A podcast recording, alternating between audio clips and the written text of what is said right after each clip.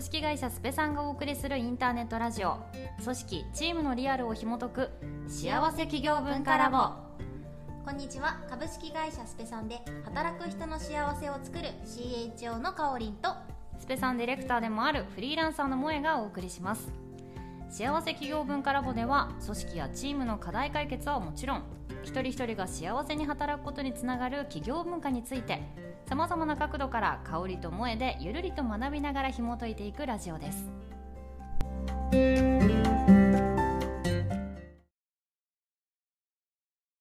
はい、それでは本本日も行きたいと思います。何より最近暑いですねっていうのが一言目なんですけど、暑い。もうね、本当暑い日続きすぎて大丈夫かなって大雨の地域もあれば猛暑日の地域もあって大変ですけど、引き続き変わらずこちらの番組はお送りしていきますという感じですけれども、今日はピックアップしたのはニュースピックスからで、え変わらない、変えられない日本企業の文化、挑戦の場に変えるための指揮者たちの金言ということでですね、あの結構もういつもながらの人たちが登壇してますっていう感じで、おなじみの顔ぶれのそうおなじみの顔ぶれですね。なので、あの、あれですね、元ユニリーバジャパンで、もう人事系といえばっていう島田さんと、あの、ヨナヨナエール、ヤッホーブルーイングの会社の代表の井出さんのお話をちょっと主に紐解きながら、今日はちょっとメインで話していきたいなと思っております。はい。でですね、全体、まあ、収まるというよりかは一緒に置いていければと思うんですけど、えっと、最初はですね、こう日本企業は挑戦する空気が醸成できないって言われてるけど、それってなんでなのみたいな話で、まあ、この辺はサクッといきますが、学習性無力感の蔓延が理由なんじゃないかっていう話があって、まあ、結局は、まあ、いわゆる失敗と挑戦ってセットのはずなのに、うまくいかないと怒られるし、評価も下がるし、じゃあもうやりたくないみたいな感じで、まあ、それが悪循環を生んでるよねみたいな話が出てました。でそこからあのつながるんですけど、やたらルールが多い。まあ、行き過ぎた管理型のカルチャーや制度が原因になってたりするんじゃないのっていう話があって、ちょっとここを、まあ、かおりんさんと話せたらなと思うんですけど、うん結構、まあ、就業規則があったり、行動規範があったりっていう会社多いと思うんですけど、まあ、でもなんかこう、明確にこれが、ここの部分が違うとか、これができてないとかって指して、こう、上げ足を取っていくっていうよりかは、まあ、このルールってじゃあ何のために設定したんだっけとか、まあ、この背景に何を大事にしたくてこのルール設定したんだっけみたいなその原理原則みたいなところを共有することに意義があるんだから、もっとそういうところって、まあ、一種、丁寧に大きいところは共有してるんだけど、具体細かい現場のやり方とかは人それぞれのこう意思とかに任せていけたらいいんじゃないのかみたいな話が出てました。うん、この辺はどうですか？ね、せっかくなんかこの辺の概念的なお話って割とこのポッドキャストでもしていたかなと思うからもうちょっはい。とこう生々しい現場どうなってんの的なことを多分今日お話しできるといいんだろうなと思って、はい。この記事ピックって感じと思うんですけど、うんうん。こうね。こうあのこれなんて言うんだろう。いやそうだよねって思いながら、うんマネジメントをしている人たちとかからすると、結構困ることとか迷うことあるんじゃないかなと思ってて、分かりやすく就業規則っていうと、まあ、スペさんっていう私が働いている会社においても、まあ、当然ああるうん、勤怠のルールとか、そうですね。で22時以降働かないでねっていうか、まあ、働くんだとしたら、やむを得ない理由で働くんだとしたら、ちゃんと上長承認もらってくださいみたいなのとかあるよね。はい。で、これ、みんなどうしてる？みたいな。みんなめちゃめちゃ ガシャガシャガシャガシャこうやっている。けど、もう22時だから、はい、帰れっていうのが正解なのか、それともまた違うのかみたいな。なんかこれ多分すごい難しいなと思っているんですねですけど、ね、あの、私は、これ多分人によって考え方あると思うし、はい。マネジメントスタイルあると思うから何とも言えないんだけど、でも、この原理原則をお伝えするっていうのって、あの、私はこれはとてもこう有効だし、そうあった方がいいなと思っている。うん。うーんで、なんかその、なんで10時以降働かなき、働かないでほしいなって言ってんの？みたいなのって、別になんか残業代払いたくないからとか、あの深夜残業手当働なんかね、うん払いたくないとか、うんそういうことじゃなくって、みんながより長く幸せに働いてもらいたい、健康的にとかって思った時に、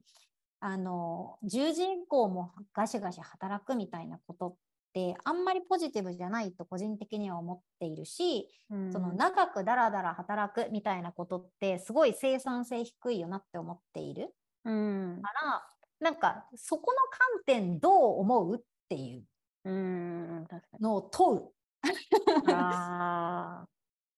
どう考えてる？って。そうなんかこうだよってルールを突きつけるというよりはこういう考え方でこういう設定してるんだけどそれを踏まえてどういうふうに思う？って問うて一緒に考えたらいいんじゃないか？は。うーん。ああ、でもそうですね。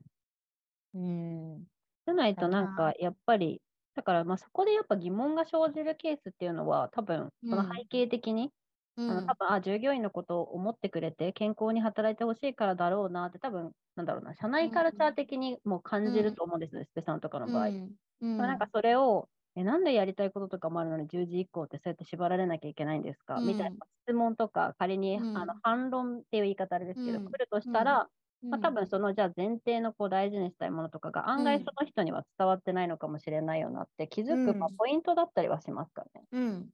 うあん。そう思う。なんかそのこれは実際にあった例なんだけど、あの普通に10時過ぎてもまだ働きたい、まだやらなきゃいけないことあって、で、うん。えっ、ともう結構かなり前ねっていうことがあったんだけど、あなるほどなるほど。で、うん。じゃあ何時から業務スタートしてんのって聞いたらいや11時半ですみたいな。ってなるじゃないですか。うん自分の、まあ、もちろんその当日やってて、あのあれこれ差し込みで入ってきてしまって、うん今日中に終わらせなきゃいけないみたいなこととかもあるかもしれないけどあの毎日そうなわけじゃないはず、うんって思った時にその自分が任されている業務の量だったりとか自分のそのこう、うんまあ今のスキルの話だったりとかっていうのを考えた時に、ちゃんとそこで自分のセルフマネジメントというかタスクマネジメントをするみたいなことってすごく重要なはず。結局これぐらいでできるだろうと思ったけど10時過ぎちゃって11時過ぎちゃって12時になっちゃってみたいな話ってなんかそれってなんか違うんじゃないかっていうのを投げた時にどう皆さん思考してますかねっていうのとかもあったりとかした？んいや、だよね。そうですね。なんかここはもうすり合わせとともにですね、やっぱりあの、うん。私結構そうやって反論してた側だった時あるんですけど、いや、言うても終わんねえからやってんだろ、うん。みたいになった時とかありましたけど、やっぱじゃうん。あそこは、あの相談するっていうのも一つで、やっぱりじゃあなんでそんな毎日終わらないが続くすぎるの、うんやっぱ言われた時に自分でもなんうん。だろうと思うんですけど、まあ、正直多分皆さんも上の人ほどうん、仕事がそりゃ終わんないって終わらせ、うん。終わりがないじゃないですか、でも正直。そうだね。そうなんですよ。わあれもや。っときたい、これもやっときたいってうんなったら、まあ、いくらでも働き続けられる中で、うん。まあ、やっぱりちょっとうん。優先順位がタスクの中でつけられてないっていう課題が多分あるの。うん。自分の中でうん。抱え込みすぎると、ずっと私ってルール守れてない人みたいになっちゃうので、うん。まあなんかそこはね、正直に上司に、なんかもう何を優先して終わらせたらいいかわかんないんですけどってうん。相談するしかないと。そうだね、そう思う。なんか、こういう勤怠管理とかっていうのもそうだし、なんかまあ制度を使うだ使わないだみたいなのとか、あのそういうのって結局、なんでその制度があるのとか、なんでそういう規則があるのっていうのが必ずあるし、まあそれはもっと分かりやすいけど、じゃあ、例えばじゃあなんか週報書こうね、日報書こうねうんうん。みたいな、あのそういうこととかも書いて何に何年みたいなのも一定考え方としてはあるかもしれないけど、うんそれをやってるってことには必ず裏側に意味があってなんかそこをちゃんとすり合わせられるかどうかみたいなのが結構重要な気がしているから、ルールの表面的云々の話っていうのだけを振りかざすと結構ミスるよねって思うしその根底には価値観みたいなものね。あって、でなんかそういうものの積み重ねが、まあ、文化みたいなものとか風土みたいな風になっているというふうに考えるとなんかルールを押し付けたところでそれが文化とか風土にまで昇華することはないから、うんその前提の考え方を共有するっていうのが、まあ、カルチャー作りっていう観点においても結構重要かなっていうのはこの記事を読んでて思いました。ねはい。うんということで、まだまだ話したいんですが、はい次のトピックスに行きたいと思います。ね 次はですね、まああの、まあ、結構まあ前々からカルチャー注目されている中ではあるんですが、まあこの今の言われてるあれですね、うん。人的資本経営。うん。結局はカルチャーみたいなところ近しいと思うんですけど、こういうのってトレンドになってきてるけど、どう捉えるべきなのっていう話題があっうんて、まあ、人の価値の捉え方を変えないまま、まあ、組織サーベイの結果を見て、あ、なんか効果が良くなってるぞとか、あなんか良くなくなってるぞって、まあ、もちろんサーベイでポイントを押さえて結果を見るって大事なことなんだけど、そういう話で終わらせるべきじゃないよねっていう話が記事の中で取り上げられてました。なので、あくまでこう人への投資って気持ちや思いへの投資について大切に考えることだから、まあ、ちょっとそこって本質的に考えたら自社ではどう捉えてるのかみたいなことを考えないと、結構うん数字だけで、あの良し悪しを決めることになりかねないという話がありました。なので、ここに関しても、あの、スペシャルさんの中でですね、まあ、主に本当、カオリンさんが導入を旗振り役で入ってやってたりすると思うんですけど、結構やっぱりデータで結果がいい悪い出てきたときに、まあ本当に今だと電車とかでその結果を共有しながら、じゃあそれをどう捉えるのかみたいなところもうん。シェアしてると思うんですけど、うん辺はどうですかね、リアル実際結構長いことやってきてると思うんですけど。そうだね。まあ、ここも、あの、これは多分このポッドキャストでも何度もお話しして。いるね、ところで、結局この数字みたいなのに振り回されたところで何にもわからんぞっていう話うんをしてて、この素材っていうのをもとにどういうふうに、あの、それを捉えるかとかの方が重要の、なんかもう要素の一つでしかないよねっていう、まあ材料、お話のための。うんっていう認識だよねっていうのは多分ずっとお話ししていて、はいでここにこの人への投資って気持ちや思いへの投資についても大切にすることみたいなのがあるけれど、結局その数値が出る裏側動いてるのは人間だから何を思ってこれをつけたのかみたいなのってあるじゃ。うんんうんうん。なんかほん例えば例えばよ例えばだけどじゃあオーバーワークかどうかとか自分がこうリフレッシュできてるかどうかみたいなものとかをチェックしたりとかするってなった時にマジでオーバーワークとかリフレッシュできてないみたいなあの本当に機械的にチェックをしてるのか、その、なんていうの、なんちゃんと、ちゃんとその、あの、なんだ、す数字的にも客観的に見てもそうであるっていうことでチェックをしてるのか、うん。それとも、別に数字はそうじゃないんだけど、なんかもうすごい忙しい気がするから、なんとかしてとか、周りすごく忙しそうだから、きみたいなチェックとかだって、究極あり得るじゃん。そうですね。これ主観でつけてるからさ、みんな。うんうんうん。いやってなった時にその数値だけではほぼ何も分かんないんじゃないかと思っているんだよね。結局あのなんかあのいい悪いは別としてこの数値がこうなっているってなんでなんだろうっていうのをちゃんと取りに行かない限り本当のことは分からなくて。うん。うんである会社さんとかってあのカルカルチャーのこうチームの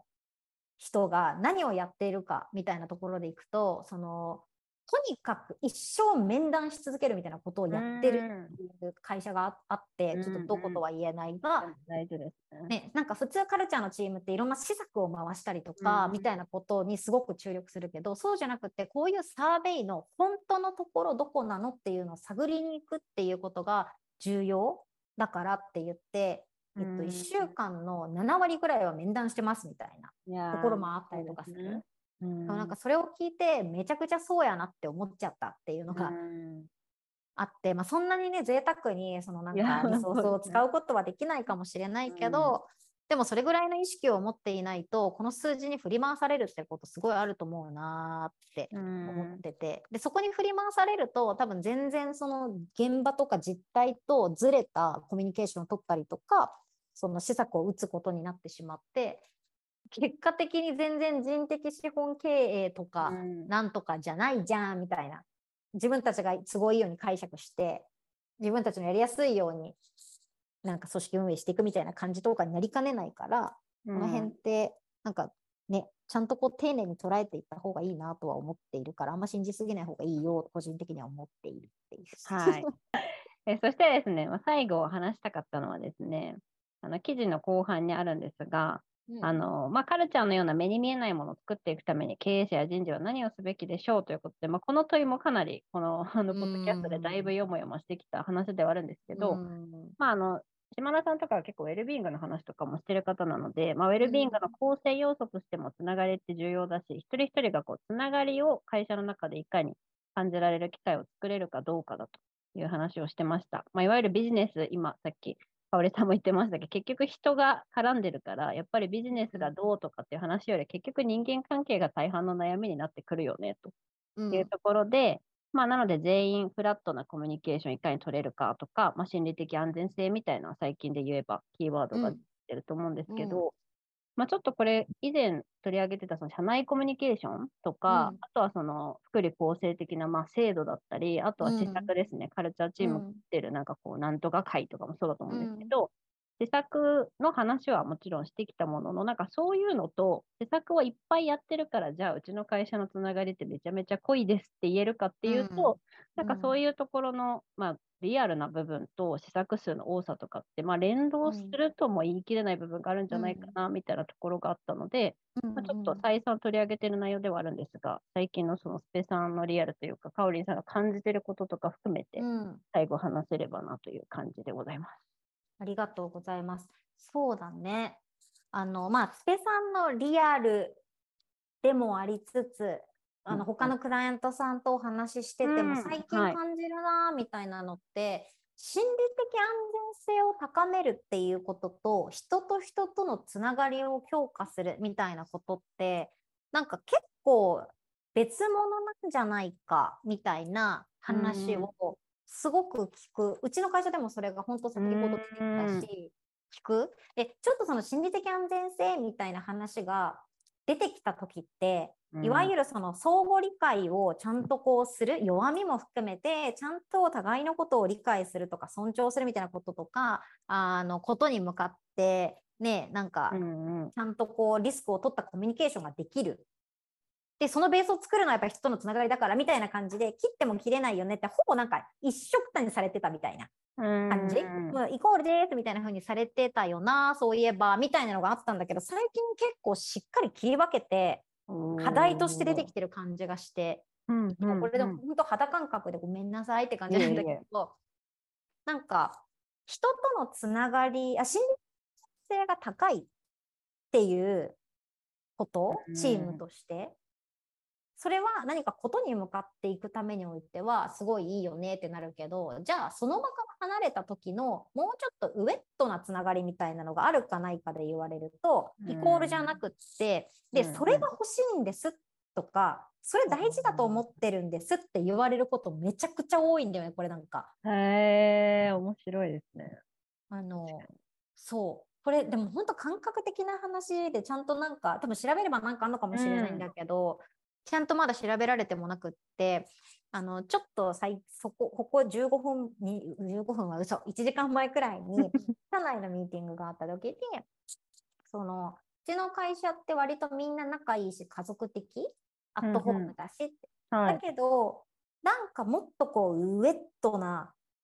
ううんんその業務とかっていうのを超えてその人のことを喜ばせたいみたいなのとかその人の笑顔が見たいみたいなうん。部分がないわけではないし多分他の会社に比べたら濃いけど、うんうん昔からするとちょっと希薄化してるかもねみたいな話とかも若干あったりとかして、例えばうちの会社ってもともとその誰かの誕生日ってなった時にまあ業務そっちのけで結構うん。ウェットにやってたなっていうう。んなんか感じがあったりとかでもそれって今できてるかっていうとできてないなとか、まあ、それをやることがいいわけじゃないんだけどなんかなんだろうね。そこに対してやりませんかうんってなった時にみんなが当然のように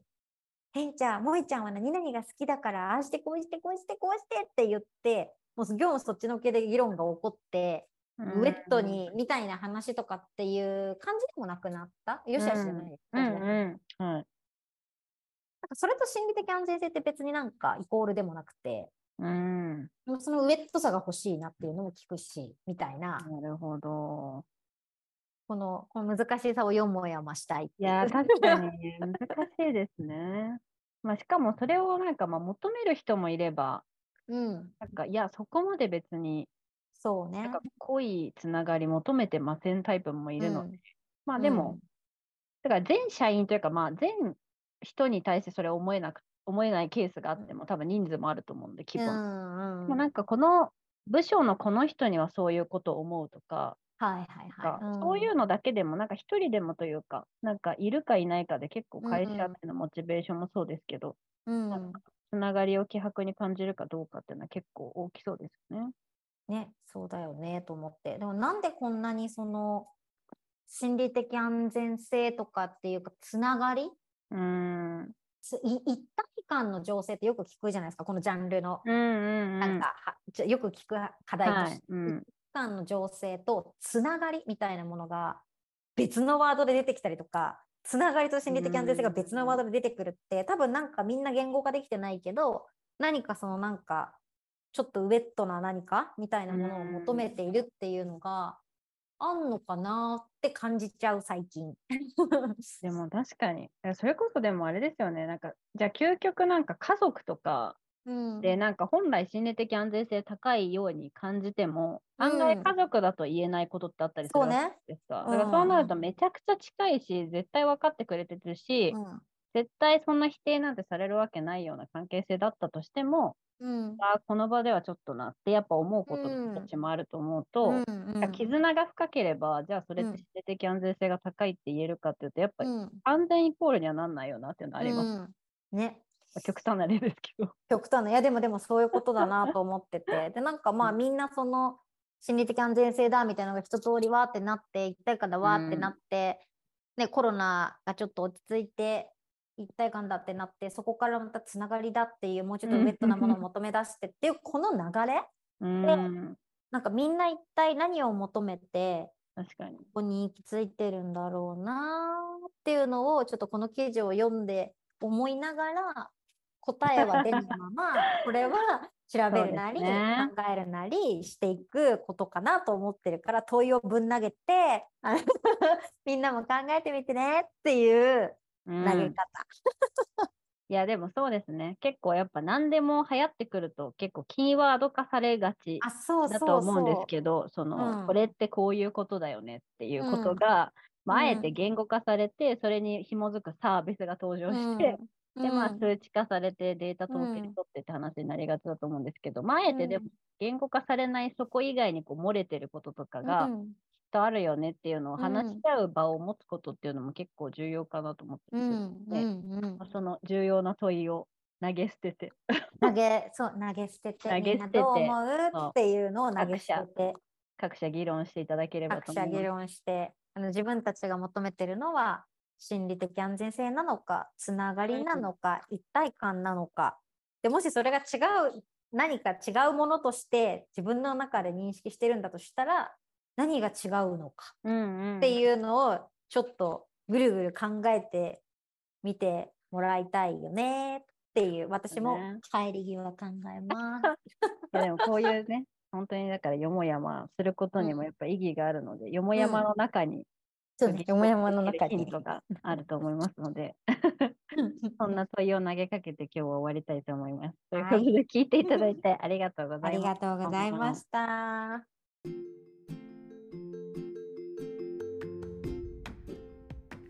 組織チームにおける困りごとを企業文化で解決するならカルティブまで。